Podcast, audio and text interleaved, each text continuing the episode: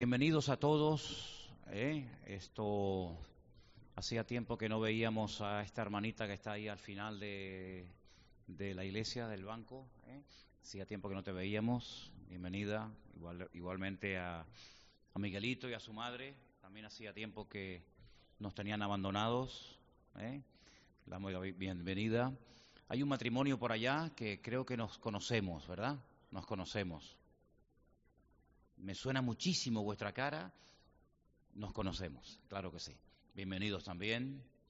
Muy bien, hermanos, nosotros vamos a seguir en principio con el estudio que hemos comenzado ya hace unas cuantas semanas atrás, eh, basado en el libro de Primera de Samuel. Es un libro, como ustedes han podido comprobar hasta el día de hoy, repleto de, de, enseñanzas y de, y de historias muy interesantes. Yo sé que ha pasado mucho tiempo desde que este libro se escribió, pero el corazón del hombre me da a mí la impresión de que poco ha cambiado en este tiempo. Hoy en día siguen habiendo personas fieles que aman a Dios, el caso, por ejemplo, de Samuel, un hombre que amaba al Señor, un hombre que es el producto de una oración contestada de su madre, su madre, como todos saben, era una mujer estéril, el Señor eh, escuchó esa oración, este, este niño nació y se convirtió en un, en un hombre de Dios tremendo que tuvo la, la oportunidad de ungir al primer rey de Israel, a Saúl, al segundo también, a David. Y estamos viendo en las últimas semanas estos dos personajes que mientras uno va, como yo digo, en picado, cuesta abajo y sin frenos, nuestro querido Saúl, ¿verdad? Que dice que ya se ha apartado el Espíritu de Dios de él y ya el hombre está en una locura terrible. Tienen que decirle a David que venga al palacio a tocar el arpa para que tenga algo de alivio, se sienta algo mejor y el espíritu malo que le atormentaba se apartara temporalmente de él. Y por otra parte vemos a David que el Señor nada más que lo bendice y lo protege y lo ayuda y lo cuida y, y mientras uno va de mal en peor, el otro va pues creciendo y de victoria en victoria y de bendición en bendición. Hoy nos vamos a ir al capítulo 23 ¿eh? de Primera de Samuel, por favor, si ustedes lo quieren, lo quieren buscar. Capítulo 23 de Primera de Samuel, encontramos a David en el desierto. Hasta el día de hoy hay algunos desiertos en Israel todos por cierto muy hermosos que se pueden visitar.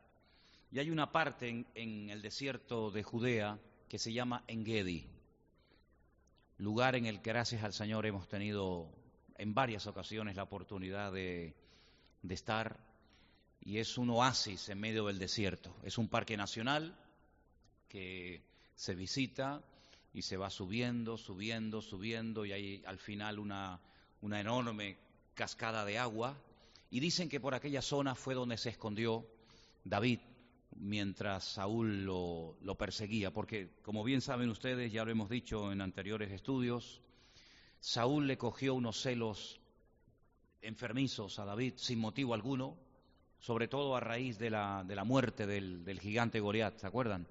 Dice la Biblia que las chicas del país comenzaron a cantar aquella canción que decía, Saúl hirió a mil, David a sus diez mil. Y esto no le hizo mucha gracia, no le hizo mucha gracia al rey Saúl y dice que desde ese día no lo vio con buenos ojos. Lamentablemente, hasta el día de hoy siguen habiendo personas con este problema tremendo de los celos.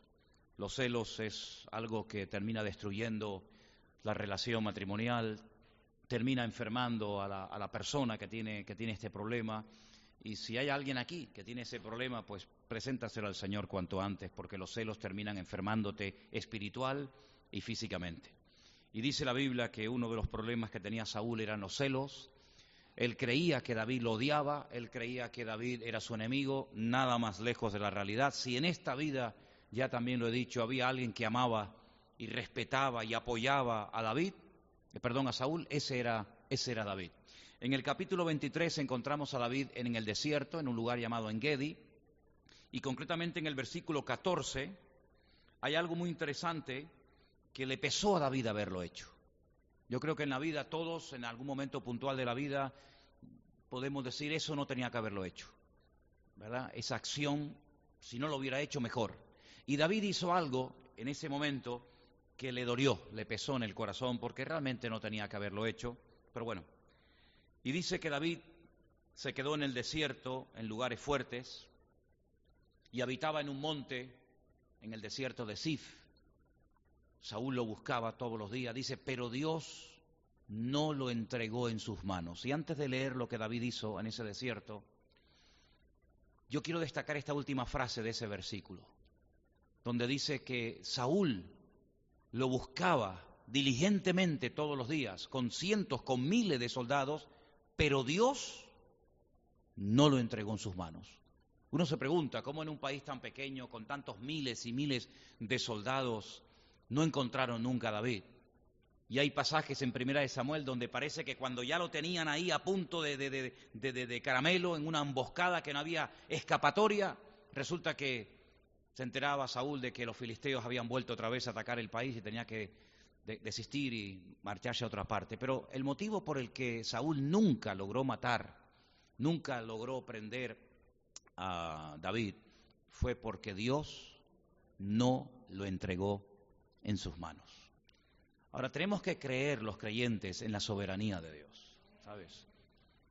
Cuando uno cree en el Señor, cuando uno le acepta, cuando uno le recibe, hay muchas cosas que uno va descubriendo y descubriendo con el paso del tiempo. Una de las cosas que uno va descubriendo del Señor prácticamente a diario es la soberanía de Dios, el trato que Dios tiene personalmente con cada uno de nosotros.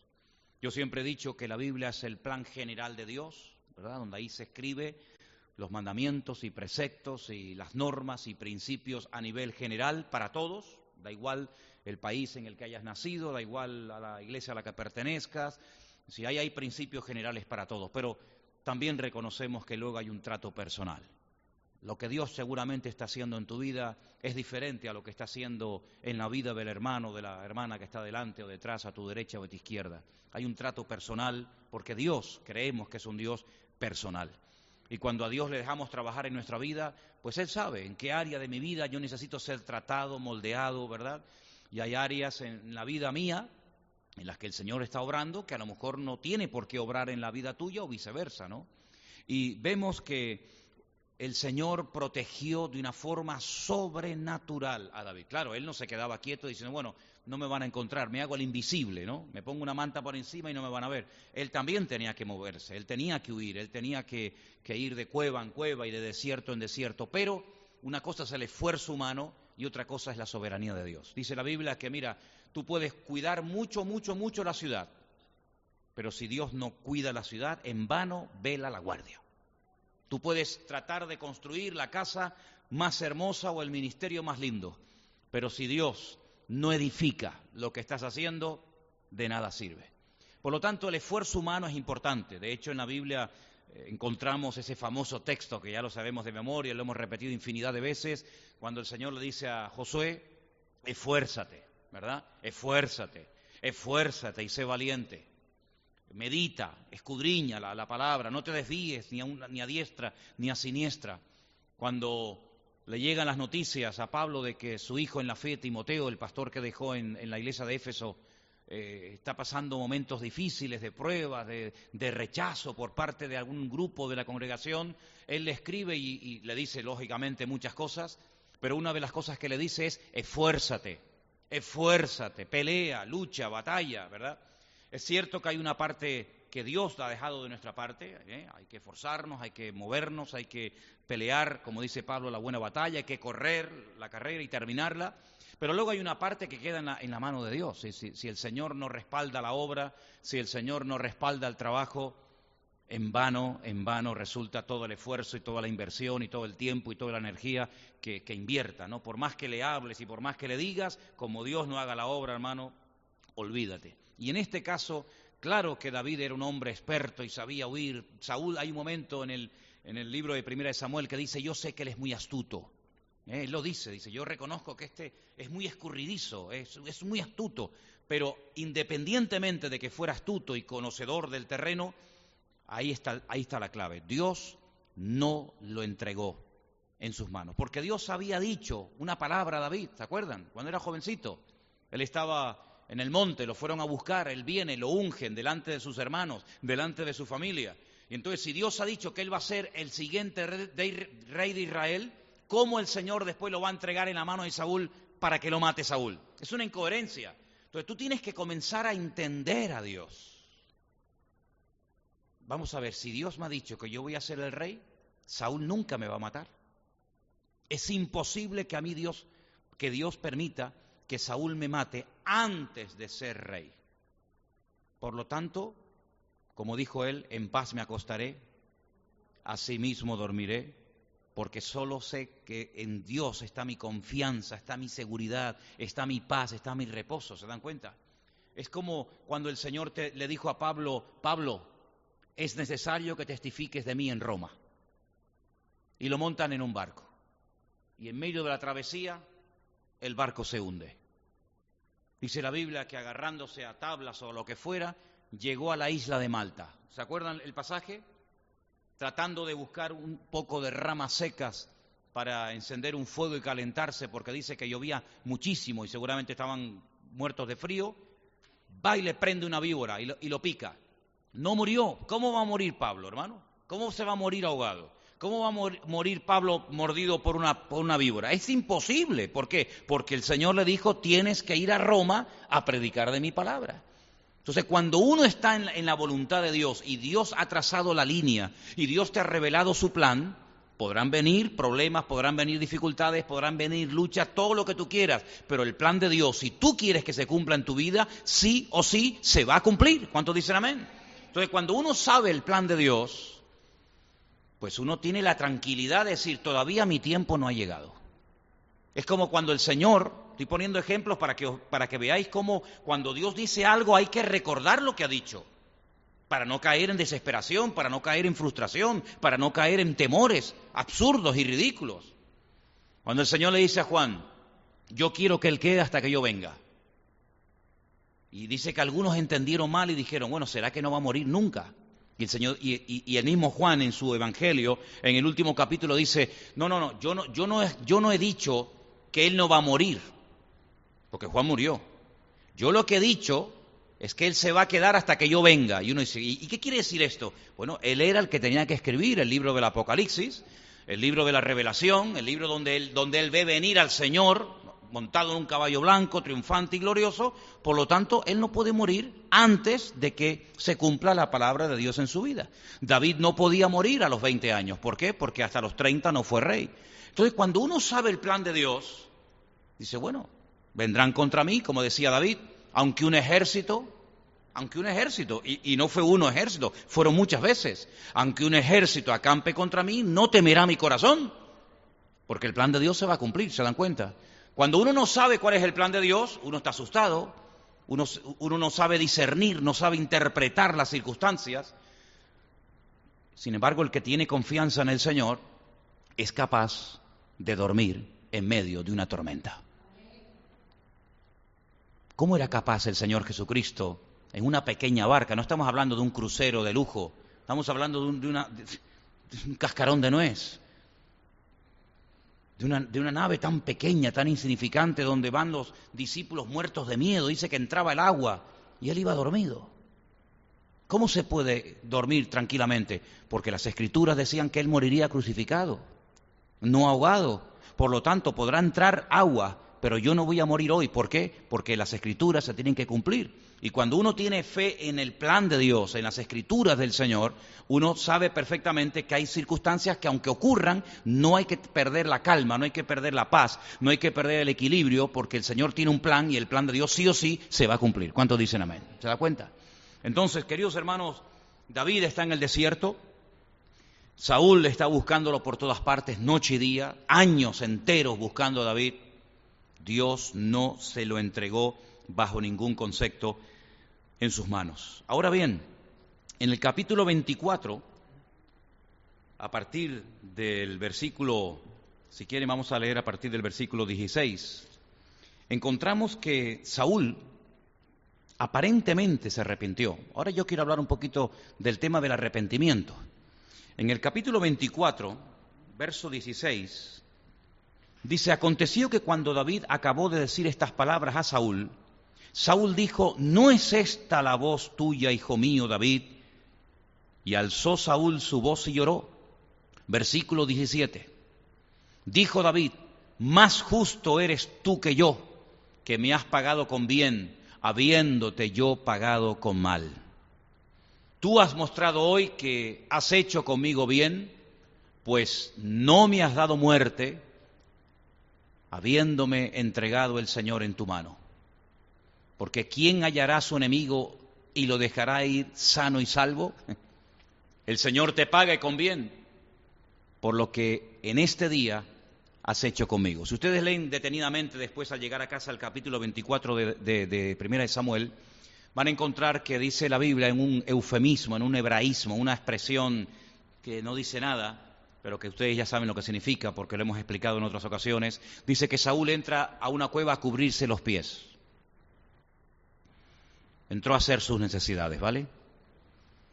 Y allí estaba Saúl haciendo sus necesidades casualmente, entre comillas, David está en la cueva con sus soldados cuando Saúl entra. Saúl no se da cuenta de que dentro de la cueva está David. David se da perfectamente cuenta y sabe quién entra. Tiarrón, nombre alto, bien vestido, el rey de Israel, y allí lo ve. Y sus soldados le dicen, ahí te lo pone el Señor. Ahí, te lo, ahí lo tienes delante tuyo. Ahora es el momento de levantarte y cortarle la cabeza, porque el Señor te lo ha entregado. David sigilosamente se levanta, le corta el borde de las vestiduras y Saúl se marcha y no se da cuenta. Cuando está lejos, David le habla y Saúl reconoce que en aquel momento podía haber sido el último minuto de su vida. Pero David le perdonó la vida demostrándole que él no tiene absolutamente nada en contra de él, sino más bien todo lo contrario, porque además de ser el rey de Israel, su rey también, era su suegro. No nos olvidemos que él estaba casado con la hija del rey de Israel, ¿vale? Eran familia. Saúl aparentemente se arrepiente. Saúl dice las palabras que hemos leído en esta noche, pero sin embargo tú ves que Saúl después sigue exactamente igual. Por eso a mí me gustaría, por lo menos unos minutos, hablar acerca de lo que es el verdadero arrepentimiento.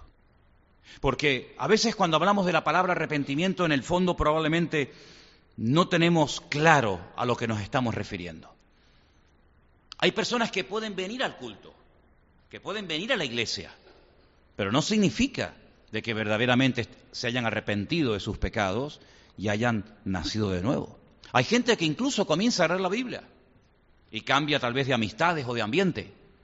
Y tú lo ves que dice, mira, parece que ha cambiado. Sin embargo, vamos a leer algunos versículos en esta noche que nos hablan claramente acerca de lo que es un verdadero arrepentimiento. En el libro de Jonás, si les cuesta encontrarlo, presten atención a este pasaje de Jonás que dice, ¿quién sabe si se volverá y se arrepentirá Dios? y se apartará del ardor de su ira y no pereceremos. Y vio Dios lo que hicieron, que se convirtieron de su mal camino y se arrepintió del mal que había dicho que les haría y no lo hizo. Ahora, la palabra arrepentimiento en hebreo es la palabra nahan y significa cambio de sentido, cambio de dirección. También se podría haber traducido como cambiar de parecer, desistir, renunciar. Claro, cuando en la Biblia encontramos expresiones como esta, que Dios se arrepintió, por favor, nada más lejos de la realidad, no comparen el arrepentimiento humano con este término que se utiliza cuando se habla acerca del Señor, porque no es la primera vez que aparece. También dice que en el libro del libro de Génesis dice que Dios se arrepintió de haber eh, creado al hombre, ¿no? Le dolió en su corazón, ¿vale? No es que sea un arrepentimiento, dice, bueno, hice un pecado, me tengo que arrepentir. Dios no se tiene que arrepentir de nada, y mucho menos de, haber cometido un pecado. Pero vemos en la ciudad de Nínive a un predicador que recorre la ciudad de punta a punta y les advierte que si no cambian, que si no se arrepienten, la ciudad va a ser destruida completamente. Jonás sabemos que no quería ir, Porque él sabía perfectamente que en el momento en el que el, hombre, el pecador o quien sea, se exponga a la predicación de la palabra, puede, puede haber la posibilidad de que esa persona sea impactada y cambie. No es 100% de seguridad, pero cuando una persona se le predica la palabra de Dios, puede endurecerse, puede pasar olímpicamente de la palabra o puede, puede decir, bueno, pues quiero cambiar y quiero arrepentirme. La ciudad de Nínive entera, eso no ha pasado nunca en la historia de la humanidad, nunca. Solamente una vez, y está registrado en el libro de Jonás, toda la ciudad del más grande, desde el rey hasta el más pequeño, se pusieron en ayuno, se arrepintieron, y el Señor dijo, bueno, pues ahora no puedo destruir la ciudad. ¿Por qué? Porque el arrepentimiento hace que Dios tenga misericordia y perdone a toda la ciudad entera. Claro, tiempo más tarde Nínive fue totalmente arrasada y destruida, pero en aquel momento, cuando hay un arrepentimiento sincero y genuino, Dios desiste y Dios dice, bueno, esto era un mensaje de advertencia, esto es lo que podía ocurrir si no hay arrepentimiento. Como ha habido arrepentimiento, lo que va a ocurrir es clemencia, misericordia, piedad y durante un tiempo se le perdonó la vida a los habitantes de Nínive. Por lo tanto, vemos que no era simplemente decir, uy, se asustaron. Madre mía, lo que nos puede pasar si no nos arrepentimos. No, no, no. Cambiaron radicalmente su conducta, se humillaron. Dice que se acostaron en polvo, en ceniza, en, silicio. Dice que, hasta los animales ayunaron en aquel tiempo. Hubo un cambio genuino. Porque una de las cosas que dice, por ejemplo, eh, eh, en, en los Evangelios, en Mateo capítulo 3, del 1 al 8, cuando la gente venía al río Jordán para ser bautizada por Juan, y él veía que se había convertido como una especie de moda el que la gente se bautizara, pues fíjense lo que Juan le decía a aquellas multitudes. En aquellos días, vamos a empezar por el versículo 9, Mateo 3, versículo 9, no penséis dentro de vosotros mismos, Abraham tenemos por padre, porque yo os digo que Dios puede levantar hijos de Abraham aún de estas piedras. Y ya también el hacha está puesta a la raíz de los árboles, por tanto todo árbol que no da buen fruto es cortado y echado fuera en el fuego. Perdón, eh, del 1 al 8, perdón, discúlpame, discúlpame. Estamos en Mateo 3, del 1 al 8. Ahí está, perdón. En aquellos días vino Juan el Bautista predicando en el desierto de Judea. Y, dijo, él utiliza la misma palabra que utilizó Cristo cuando comenzó su ministerio, arrepentíos porque el reino de los cielos se ha acercado, no se ha establecido, pero se ha acercado, ¿vale? Pues este es aquel de quien habló el profeta Isaías cuando dijo, voz del que clama en el desierto, preparad el camino del Señor, enderezad sus sendas. Juan estaba vestido de pelo de camello, tenía un cinto de cuero alrededor de sus lomos, y su comida era langostas y miel silvestre. Salía a él Jerusalén, toda Judea, toda la provincia de alrededor del Jordán. ¿sí? Esto fue un despertamiento espiritual sin precedentes, ciudades enteras, y eran bautizados por él en el Jordán, confesando sus pecados. Al ver él que muchos de los fariseos, interesante, y de los saduceos, venían a su bautismo, les decía, bienvenidos, me alegro muchísimo de que hayáis venido a ser bautizados generación de víboras a los saduceos y fariseos de la época. ¿Quién os enseñó a huir de la ira venidera? Y ahora viene la palabra que yo quería destacar. Haced frutos dignos de arrepentimiento. ¿Qué, ¿Qué, significa hacer frutos dignos de arrepentimiento? Hablando claro, demuéstrame, no con tus palabras, con tus hechos, con tus acciones que verdaderamente estás arrepentido. Él dio algunos ejemplos, ¿no? Dio algunas sugerencias. Pero eso es lo que él está diciendo. A ver, ¿dónde está el fruto de vuestro arrepentimiento? Porque Primera de Juan, capítulo 3, verso 8 y 9, dice que cuando uno está en Cristo no puede seguir practicando el pecado. Pecar, claro, pecar, pero practicar el pecado con toda intención no, en absoluto. El que practica el pecado, ¿de quién es? Del diablo. porque el diablo peca desde el principio. Para esto apareció el Hijo de Dios, para deshacer las obras del diablo. Todo aquel que es nacido de Dios, es decir, el que ha tenido un encuentro, una experiencia personal con Cristo, dice, no practica el pecado, no lo practica. Porque la simiente, la vida de Dios que permanece en él, dice, no puede pecar porque es nacido de Dios. Entonces, si ustedes se dan cuenta, cuando una persona acepta al Señor, esa persona comienza a cambiar en todo, su forma de hablar, su forma, incluso en algunos casos, hasta de vestirse. Fíjate lo que te digo, depende del trasfondo que venga.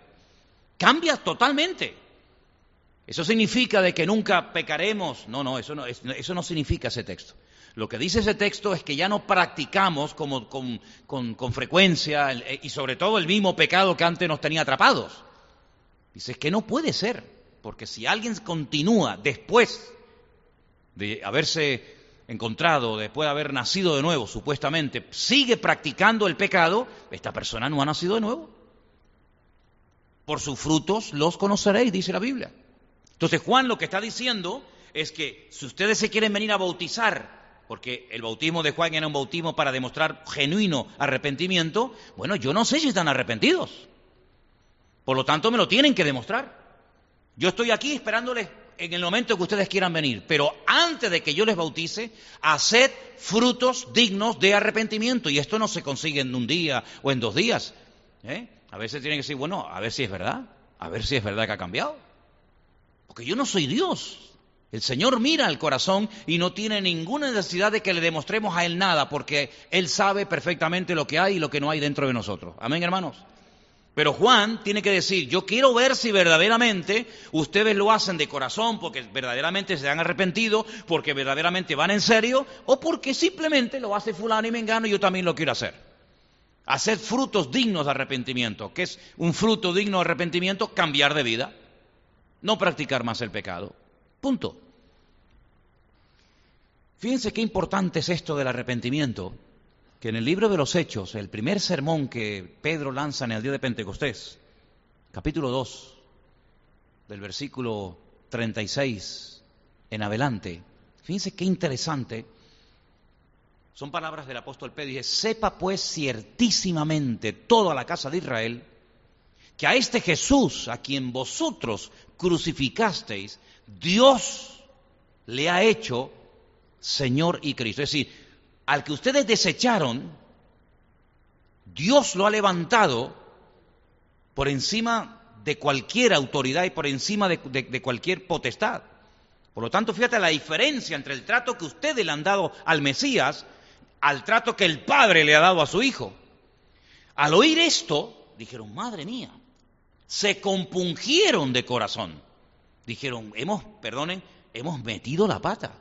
Si Dios a su Hijo lo ha exaltado hasta lo sumo y nosotros a su Hijo lo hemos matado, dice que bueno, se quedaron destrozados, se les revolvieron las entrañas. Y dijeron a Pedro y a los apóstoles, eh, antes los criticaban, antes los perseguían y ahora van a los apóstoles y a Pedro y le dicen, varones, hermanos, ¿qué haremos? Si, ¿Cómo podemos solucionar este problema? Pedro les dijo, arrepentidos. Y bautícese cada uno de vosotros en el nombre del Señor Jesucristo para el perdón de los pecados y recibiréis el don del Espíritu Santo. En otras palabras, ¿vais en serio? ¿Estáis, de verdad compungidos y tocados? Pues venga, vamos a, vamos a comenzar a trabajar entonces en serio. Arrepiéntanse. Arrepentimiento es cambio de dirección, es renunciar, es desistir una postura incorrecta, es cambiar de parecer, es cambiar de dirección, y si verdaderamente vais en esta línea, vamos a demostrarlo públicamente bautizándose en agua. Así que te das cuenta de que en la iglesia primitiva esa, eso que llamamos la oración de fe no existe. Eso que se ha divulgado tanto en la iglesia evangélica, ¿no? ¿Cuántos quieren aceptar al Señor? Repita conmigo, Señor Jesús, Señor Jesús, te acepto mi salud. Amén. Venga, el siguiente. ¿Quiere aceptarse? Sí. No, espera, espera, espera, espera, espera. Y no confiesa los pecados. Porque cuando éramos católicos teníamos que confesarle uno a uno, con pelos y señales. Eso se ha eliminado de un plumazo en la iglesia evangélica. La confesión de pecado, ¿para qué? Yo acepto al Señor, pero vamos a ver, antes de que entre en un vaso sucio, habrá que sacar la basura afuera, ¿no?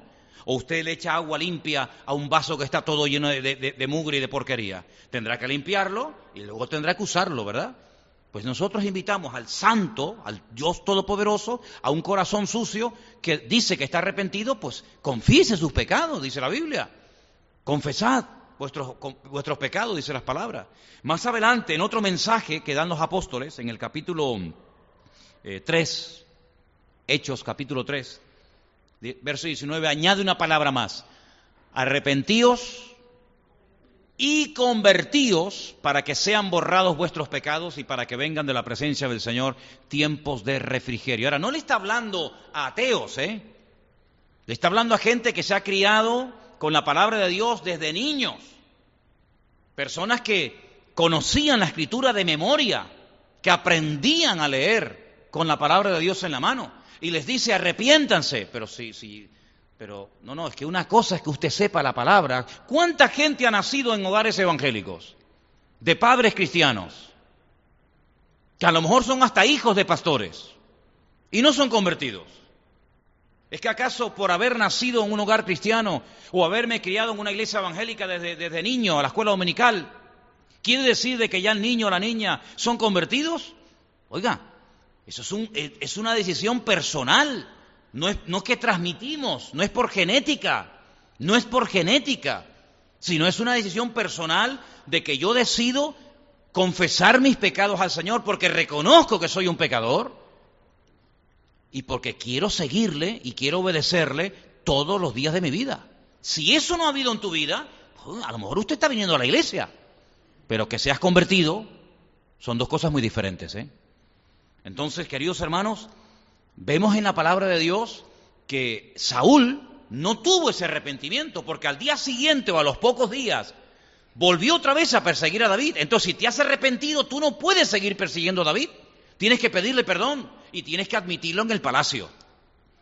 Y lo que te tienes que dedicar es a matar filisteos, no a querer matar a tu yerno, que es tu hermano, y te ama y te respeta y te apoya.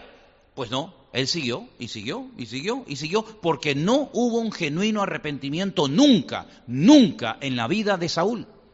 Y eso es algo que se nota.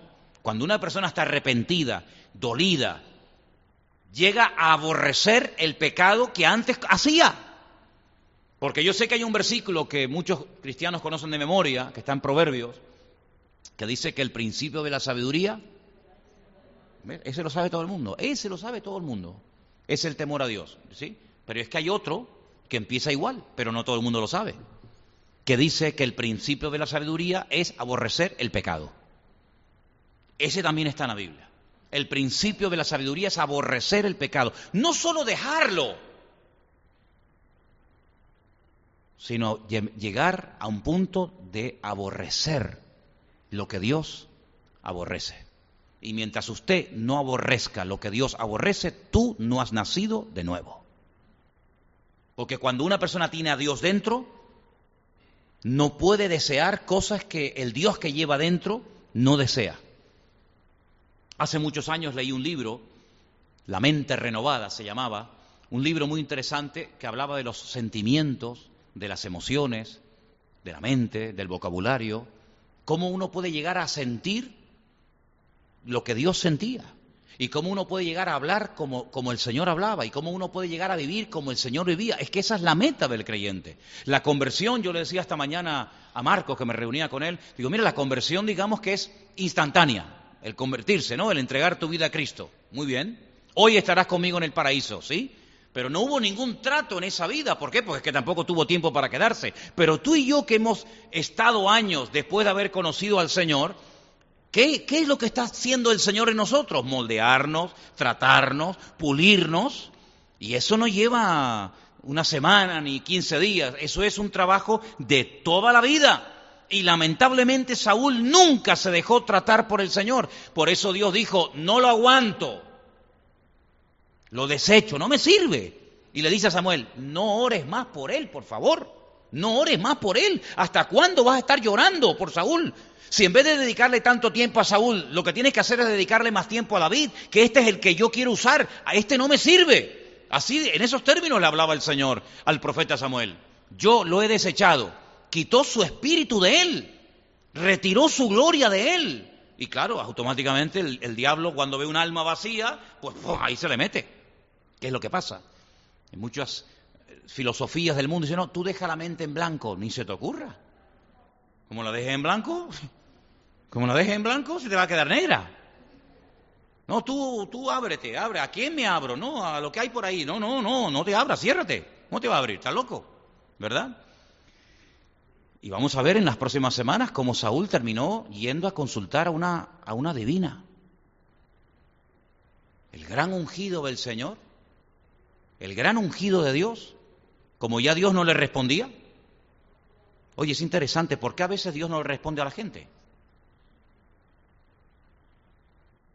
Estoy preparando unos mensajes que voy a dar ahora en un retiro que me han invitado sobre la fe. Y hay una palabra muy interesante en el texto del Nuevo Testamento, son los megapistos y los... Eh, los megapistos son los que tienen mucha fe. Y después están los que tienen poca fe. Y una de las características de esas personas megapistos, que hay unos cuantos en la Biblia, no hay muchos, pero hay unos cuantos, una de las cosas que, ocurre en ese tipo de personas es que reciben lo que piden y lo reciben inmediatamente. No es una cosa que viene con el paso del tiempo, sino dice, en esa misma hora, ¿qué me pediste? No, que sanaras al siervo. Y, y se fue y dice, ¿cuándo fue sanado? Dice, en esa misma hora en la que yo estaba con él. En la misma hora, ¿no? Y vemos en la palabra de Dios que cuando Dios trata con, con nosotros, una de las cosas que, está tratando de, forjar en nosotros es poner un temor hacia todo aquello que él aborrece. Como Saúl ya no tenía al Señor, pues dice que él va y, consulta con la divina de Endor, porque ya Dios no le respondía. Es interesante, ¿no? Es interesante esto. Lo vamos a ver más, más adelante, ¿no? Pero para seguir un poquito más adelante, el aparente arrepentimiento de Saúl no fue sincero. David le perdonó la vida ahí, y más adelante vamos a ver en otro pasaje que también le perdonó la vida. Pero Saúl tenía un hijo muy bueno. Eso de que de tal palo tal astilla no siempre es así. No siempre es así. Ese versículo que dice tal la madre, tal la hija, bueno, hay a veces ciertas excepciones. Porque los hijos de David no, no tenían el corazón por el Señor que tenía su padre, ¿verdad? Pero este muchacho es una persona diferente. Esta es la persona que a mí me produce más tristeza de toda la Biblia. Porque, permítame la expresión, fue un pobre desgraciado. De verdad.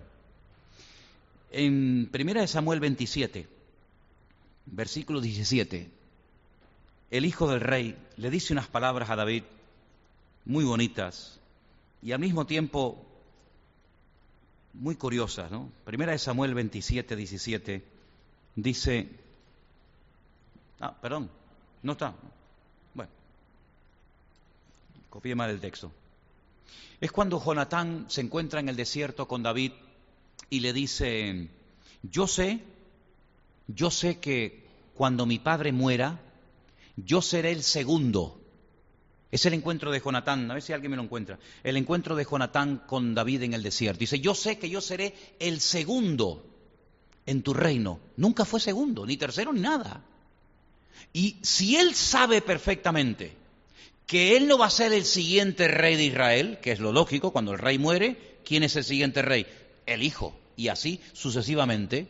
Si él sabe perfectamente que el destino de su vida, el plan de Dios para su vida, no pasa por que él será el segundo rey de Israel, y él reconoce, porque ya ha hecho un pacto con David, y lo vuelve a reconocer en el desierto diciéndole, yo sé que yo seré segundo en el reino, ¿por qué nunca fue segundo en el reino?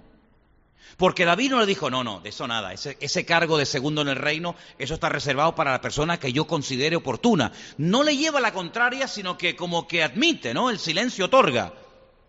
Pero entonces, ¿por qué Jonatán nunca llegó a ser el segundo en el reino?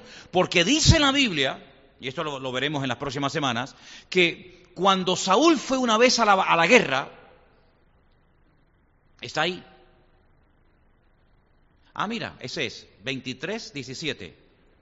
Ay, perdón, yo puse 27 y 17. 23 y 17. Después lo corrijo. Gracias, gracias, muy amable.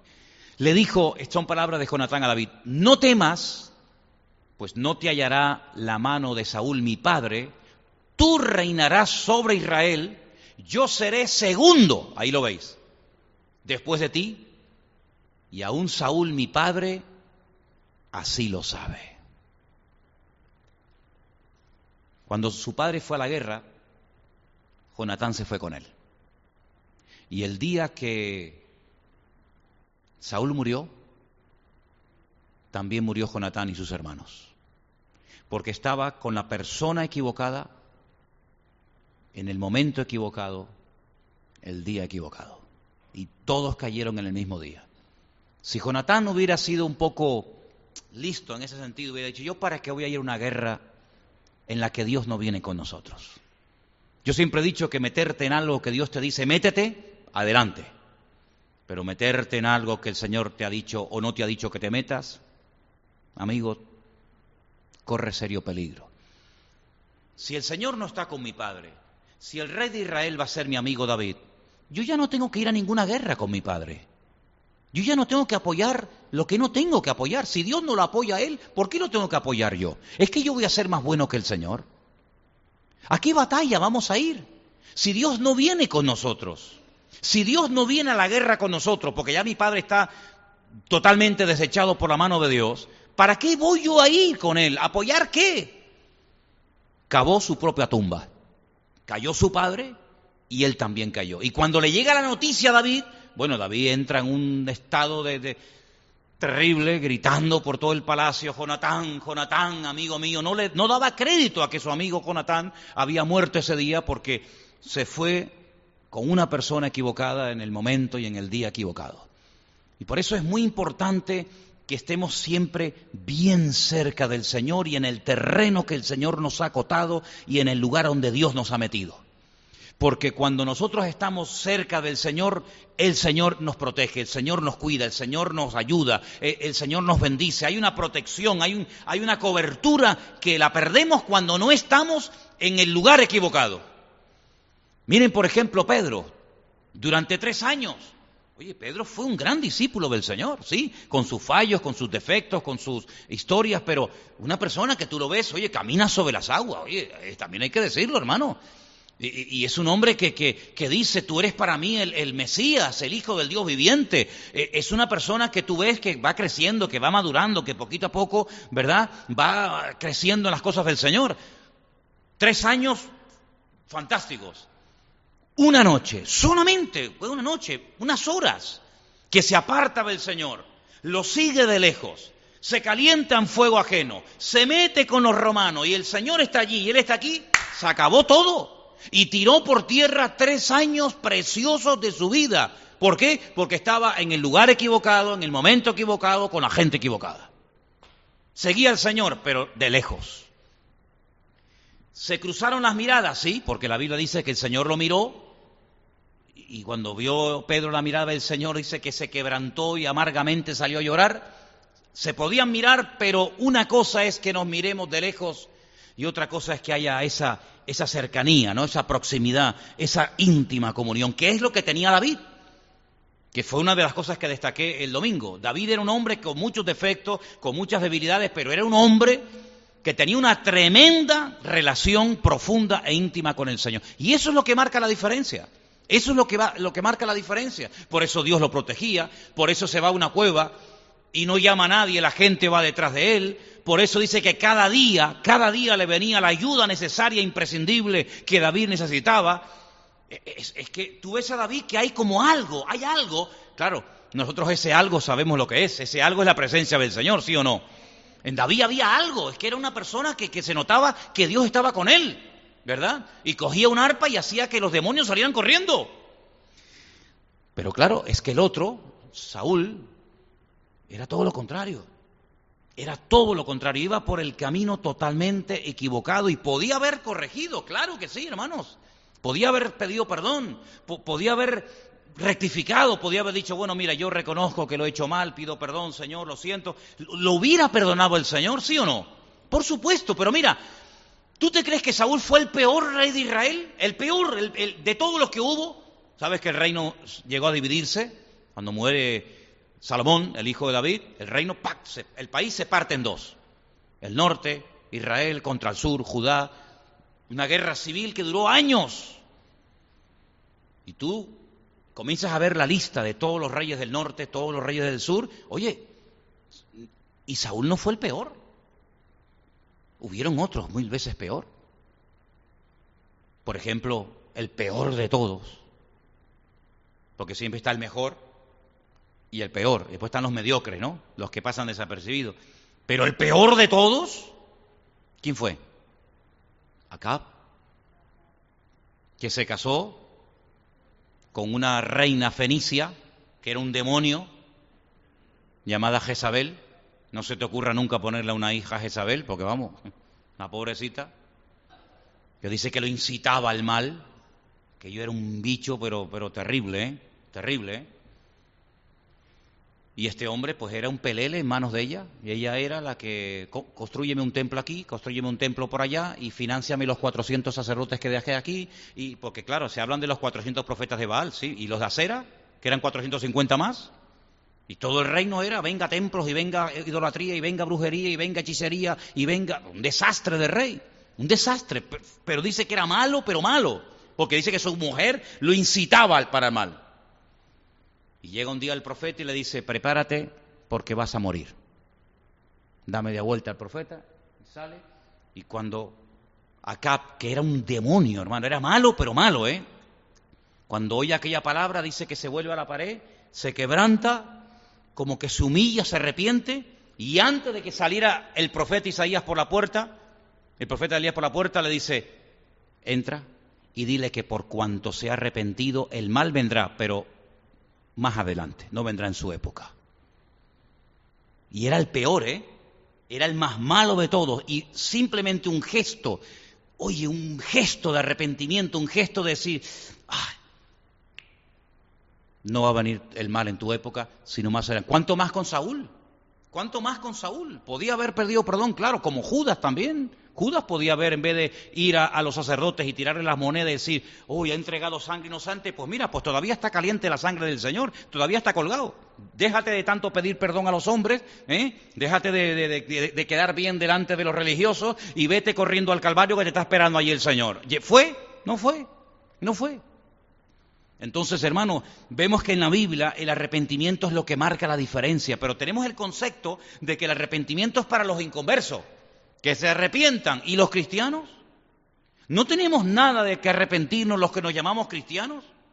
Hombre, pero cada día, pero cada día tenemos que arrepentirnos de algo, de pensamientos, de deseos, de pérdida de tiempo, de, de montones de cosas.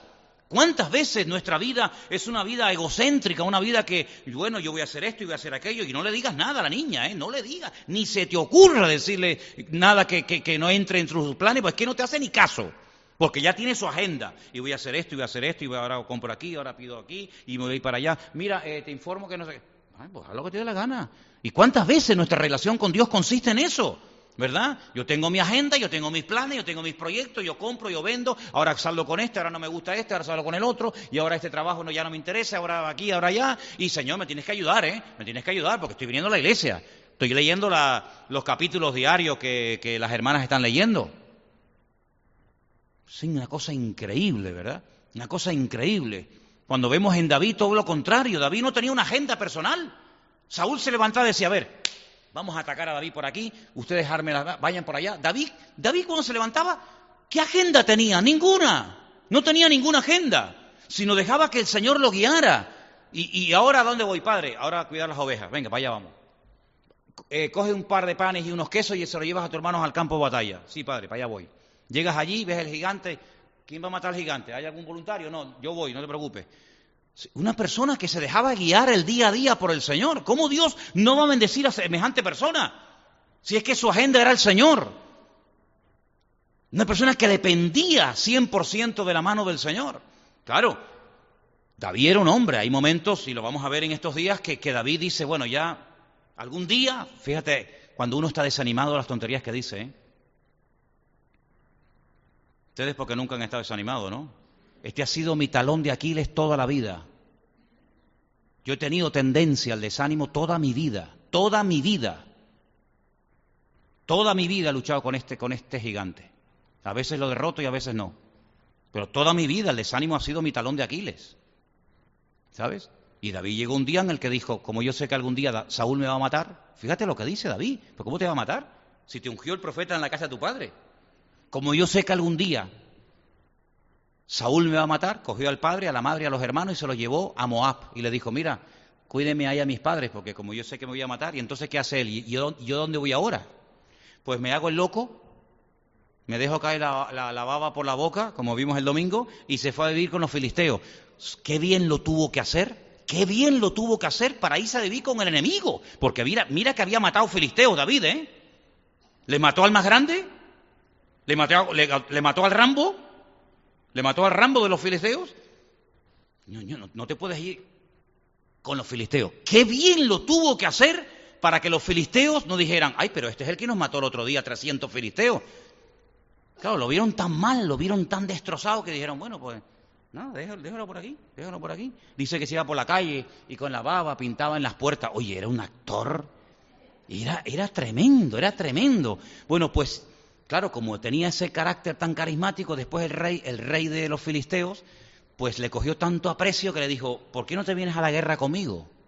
Y ya lo invitaba hasta, claro, porque David era un guerrero que cogía una espada y hacía así, y, te mataba a 300, hasta con el viento de la espada mataba, ¿no? Y se le llevaba a la guerra con él y tal. los príncipes de los filisteos dudaban y decían, ¿y si se devuelve en el campo de batalla contra ti? Si no, no, este es como mi hijo y tal. ¿Te das cuenta? Una cosa tremenda. Claro, después le decía el rey de los filisteos, vete y pelea contra aquella ciudad. En aquella ciudad lo conocían y decían, este de loco no tiene un pelo, pero dice que los mataba a todos para no dejar testigos. Era tremendo, es que era, tremendo. Claro, por eso después cuando él una mañana se levanta eufórico con, un, con una mega fe tremenda y dice, yo lo que quiero hacer es una casa al Señor. Le quiero construir un palacio y el Señor le dijo, quietito. Tú me vas a construir una casa con la sangre que tú has derramado, amigo. Déjale eso para tu hijo, que ese es un pan bendito, pero tú déjate, tú dale los planes, tú róbale o quítales el oro a los filisteos, pero tú no me puedes construir una casa porque yo a ti no te he llamado para eso, ¿no? Pero os dais cuenta, queridos hermanos, cómo, cómo David, a pesar de sus defectos, a pesar de sus debilidades, que las tuvo, aún, aún no hemos llegado al, al día malo, al día malo de David, aún no hemos llegado, ya llegaremos. ¿Os dais cuenta cómo era una persona que amaba a Dios? Y yo quiero que en esta noche todos y cada uno de nosotros tengamos en cuenta que yo creo que a diario el Señor o nosotros nos tendríamos que hacer esa pregunta. Yo amo a Dios. Yo amo a Dios realmente. ¿Te has preguntado alguna vez esa pregunta? Claro que Él me la pregunta a mí, imagínate. Pero tú te has preguntado, vengo a la iglesia, canto, a lo mejor participo en alabanza, en los jóvenes o en las mujeres o lo que sea, pero en el fondo yo amo a Dios. Yo sería capaz de, de hacer una locura por Él. Yo sería capaz de dejarlo en un momento puntual todo. Mm, ¿No es todo? ¿Sería capaz de, de dar tu vida por Él, ¿hasta qué punto tú amas a Dios? Pues claro, mientras no se meten con uno, mientras no nos dicen nada, claro, yo amo a Dios, sí, sí, ya, ya. Pero ¿hasta dónde, hasta dónde seríamos capaces de, de demostrarle a Dios que le amamos? ¿Hasta dónde? Entonces, en la vida de David yo veo, yo veo ese, ese hombre que amaba a Dios por encima de todas las cosas. Y esa fue la pregunta que le hizo el Señor a Pedro cuando cayó, cuando le negó, cuando apostató, diciendo yo no conozco a ese hombre, el Señor días más tarde le pregunta, Pedro, ¿tú me amas? Claro, Pedro se queda como diciendo, claro, ¿cómo no te voy a amar? Le vuelve otra vez a hacer la misma pregunta. Pedro, ¿tú me amas a mí? Y le dice, ¿tú me amas más que estos? ¿A qué se refería cuando le dice más que a estos? seguramente la pesca milagrosa que estaba recién cogida, ¿no? Las redes, la barca. ¿tú, ¿Tú me amas más que todo esto? Claro, tú sabes que te amo. ¿Cuántas veces nos hacen una pregunta y no pensamos en la respuesta? Cuando la tercera vez le hace la misma pregunta, dice que se pone triste. Porque, ah, es que Pedro era de efecto retardado. Ahora entiende por dónde van los tiros. Y entonces le dice, mira, Señor, ¿sabes una cosa? Tú lo sabes todo. Tú sabes si te amo o no te amo. Tú lo sabes todo. Entonces, cuando el Señor oye tres veces la respuesta de Pedro, ¿tú me amas? Le dice, muy bien. Escucha una cosa. Ahora que se está hablando tanto de la jubilación y de las pensiones, que si el día de mañana ya no existirán, que si tal. mira, te voy a dar un plan de jubilación, Pedro, que vas a alucinar. Dime, dime, Señor. me tiene que decir algo espectacular, porque le acabo de decir que lo amo, la recompensa, escucha Juan, abre los oídos, atento. Él pensaba que le iba a decir, bienaventurado eres, Pedro, qué bueno que me ama, ¿no? Como aquella vez le dijo, dice, mira, ¿tú te acuerdas cuando tú eras más joven? Sí, que tú hacías lo que te daba la gana. Mm. Que te vestías de una manera, te vestías de otra, te quitabas la ropa, te ceñías, te esto, te sí, ¿tú te acuerdas? Sí. Pues mira, cuando tú ya seas más viejo, tú vas a extender tus manos y te va a vestir o a desvestir otra persona. Uy. Y por si acaso Juan no lo había cogido, el otro, el que estaba al lado de él, Juan le escribe y dice, esto le dijo el Señor dando a entender con qué muerte había de glorificar al Señor. ¿Ese es el premio que me das? ¿Morir crucificado como tú moriste? Pero, pero ¿qué tipo de premio es este? ¿Qué jubilación es esta? Y así fue como murió Pedro. Y para Pedro fue un honor el poder sellar con su muerte, con su martirio, el hecho de que él le dijo al Señor, yo te amo. El decirle al Señor, tú sabes que te amo, te expones a que te diga sí. Pues ahora te voy a poner en una prueba para ver eso que has dicho, a ver si verdaderamente fueron palabras o verdaderamente son hechos. Amamos al Señor, David amaba al Señor y por eso vivió como vivió. Y yo quiero que en esta noche cerremos nuestros ojos y oremos al Señor. Y todavía no hemos llegado, como dije, al día malo de David. Todavía no hemos llegado a ese momento triste en la vida de David que le pesó toda la vida, pero de la cual aprendería lecciones importantísimas y de la cual también se levantaría y glorificaría al Señor, ¿verdad? Porque se arrepintió. Y como hemos visto esta noche, cuando hay arrepentimiento y cambio genuino, hay restauración. Saúl nunca fue restaurado porque nunca se arrepintió. David fue restaurado porque hubo un genuino arrepentimiento. Y eso es lo que nos tenemos que preguntar en esta noche. Si amamos verdaderamente al Señor, tenemos que terminar aborreciendo lo que Dios aborrece, rechazando lo que Dios rechaza, sintiendo como Dios siente, pensando y hablando y viviendo como Él vivió. Y por eso en esta noche, Señor, nos acercamos a ti después de haber escuchado tu bendita y preciosa palabra. Y te pedimos, no quites de nosotros tu Santo Espíritu, Señor, sino que tu Espíritu noble me sustente. Ayúdanos a vivir constantemente humillados, arrepentidos, cada día cerca de ti, de tu corazón. Y te doy gracias porque yo veo en tu palabra que tú eres galardonador y honras y premias a aquellos hombres y mujeres que se esfuerzan y trabajan para ti, Señor. Ayúdanos y renueva nuestras fuerzas cada día para que nunca decaiga nuestra fuerza, nuestro ánimo y podamos seguir adelante predicando tu palabra y sirviéndote y honrándote y esforzándonos en tu reino, Señor. Sigue edificando, sigue obrando, sigue tratando con nuestras vidas y que podamos siempre en todo momento y lugar glorificarte, Señor, en lo que hacemos, en lo que decimos, en todas las áreas de nuestra vida.